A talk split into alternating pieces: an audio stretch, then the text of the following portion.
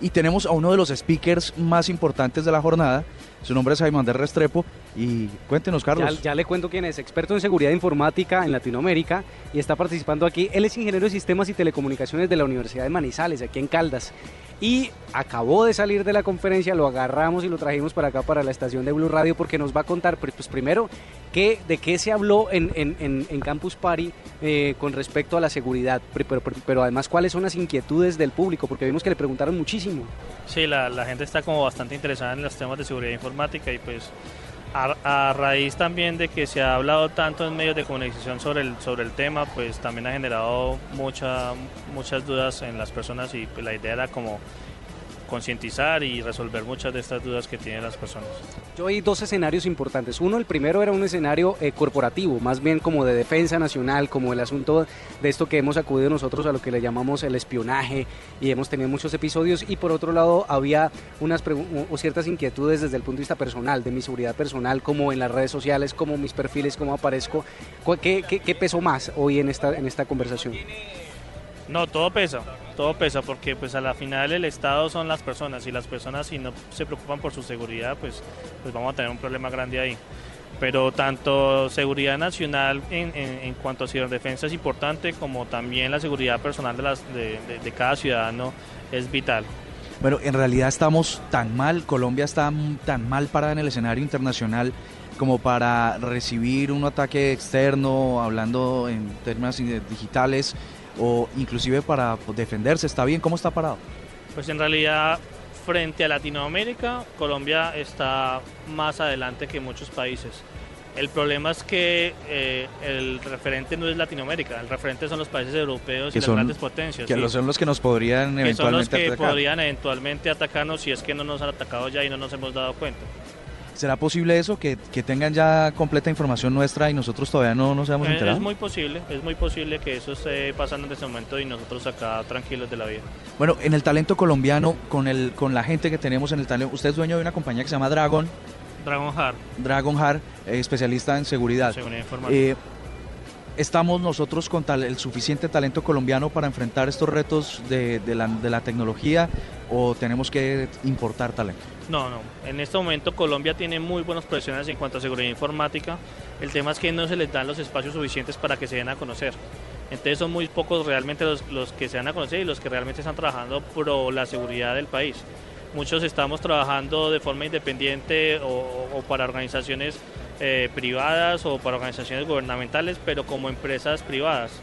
Eh, muchas veces realizamos capacitaciones para, para entes gubernamentales y es lo que se ve, que las, entidades del Estado quieren capacitar a su gente y no han entendido que, que esto no es un tema de capacitación, sino que es un tema como un estilo de vida.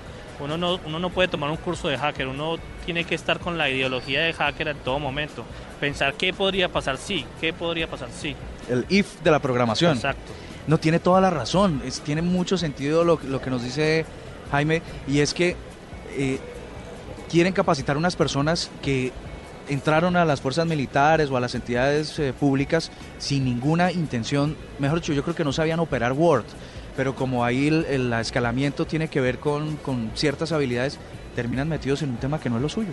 Pero venga, yo le tengo una pregunta ahí más, más, más directa y es en efecto, ¿cuál es, el, ¿cuál es el punto débil de la seguridad en Colombia desde el punto de vista estatal? No, son muchos los puntos débiles, empezando por el desconocimiento muchas veces eh, eh, la gente no sabe que está vulnerable, la gente no sabe hasta que les pasa cosas.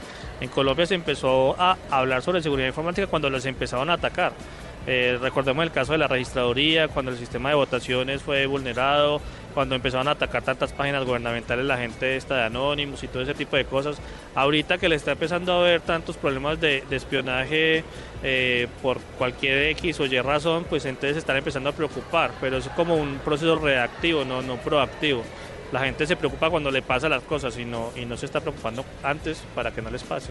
¿Invertimos lo suficiente, el Estado invierte suficiente en, estos temas? Eh, hasta donde yo tengo entendido, pues se ha hecho una inversión grande en el tema, por ejemplo, del Colcer, que es el centro de respuesta a incidentes a nivel de Colombia, pero no eh, la inversión no fue lo suficientemente grande para, para lo que se le quiere dar al proyecto. Entonces, eh, se invierte más en la guerra realmente balas y bombas y todo ese tipo de cosas que, que en los peligros que podemos llegar a tener vías eh, cibernéticas, por llamar así. Bueno, yo creo que ya para redondear esa, esta entrevista, ¿qué, ¿cuáles son los retos? ¿Qué es lo que, qué- ¿En qué están pensando ustedes? Ustedes como compañía, ¿en qué están pensando en este momento? El principal reto es la concientización. Muchos medios de comunicación tratan de, de- o sea, por su afán de, de comunicar noticias, eh, le dan una imagen al hacker que realmente no es. Un hacker es un investigador, una persona que le gusta eh, aprender lo máximo sobre un sistema de información y cualquier otra persona que se salga de esos lineamientos ya sería, ya pasaría a ser un delincuente informático o un mercenario, como lo quieran llamar, pero pues no, no va como con la filosofía hacker. Les recomiendo ahorita más tarde eh, Matías Cas, un argentino amigo, también va a hablar sobre, sobre este tipo eh, de cosas, que es la filosofía hacker y, y- y cómo podemos llevarlo como un estilo de vida. Realcemos la figura del hacker, no es el malo.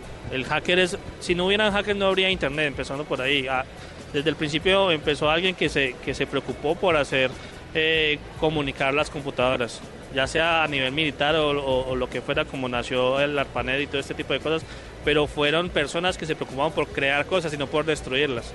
Entonces eso es lo que es un hacker, una persona que crea, no, no que destruye.